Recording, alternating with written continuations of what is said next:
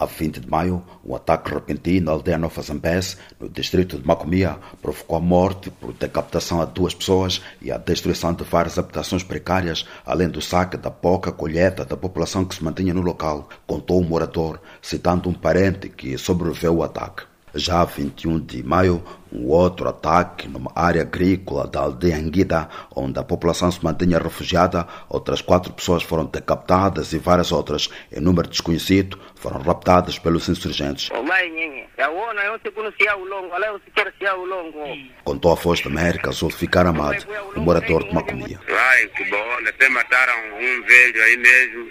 Contou um outro morador. Ainda no sábado 21, o grupo insurgente atacou a aldeia Chicomo, mas ainda não são conhecidos danos do incidente, segundo escreve no Twitter a página sobre Cabo Delgado, adiantando que esta nova movimentação dos insurgentes estava sendo monitorada pela força local, assim como a tropa estatal e estrangeira desdobrada em Macomia. Numa outra publicação, a mesma página na rede social escreve que outras quatro pessoas foram decapitadas na sexta-feira 20 no ataque à aldeia Nkoe, igualmente em Macomia, e fincou que o grupo atacante se mantinha na aldeia Unumoj, quase 5 quilômetros de uma posição militar do SAMIM, a Força Regional Conjunta da África Austral.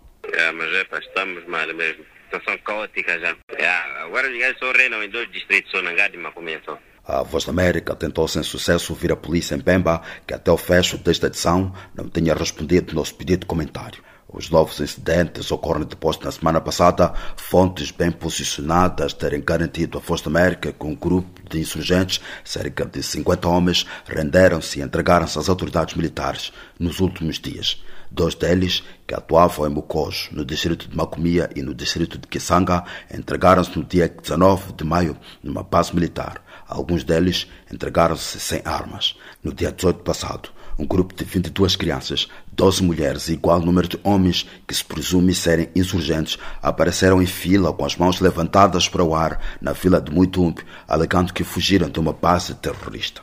Portanto, as autoridades governamentais em Cabo Delgado estimam que pelo menos 300 funcionários públicos de diferentes setores, incluindo educação e saúde, já regressaram ao distrito de Muitumbe, severamente destruído por ataques insurgentes. O regresso seguro dos funcionários e da população ocorre na medida em que o avanço da Força Conjunta de Moçambique, Ruanda e da SADC permitiu um total controle sobre a área que estava desabitada desde a invasão e a tomada da sede distrital em abril de 2020 pelos insurgentes.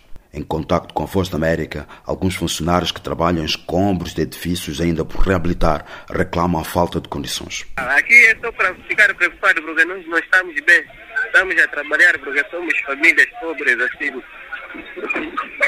Situação de serviço aqui não está bem.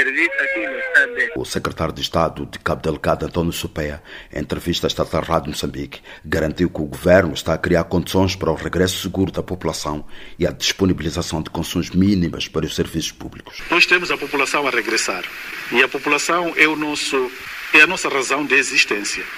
Razão pela qual estamos a dizer que devemos ser primeiros a criarmos as condições para prestar serviço à população. André Batista, para a Voz da América.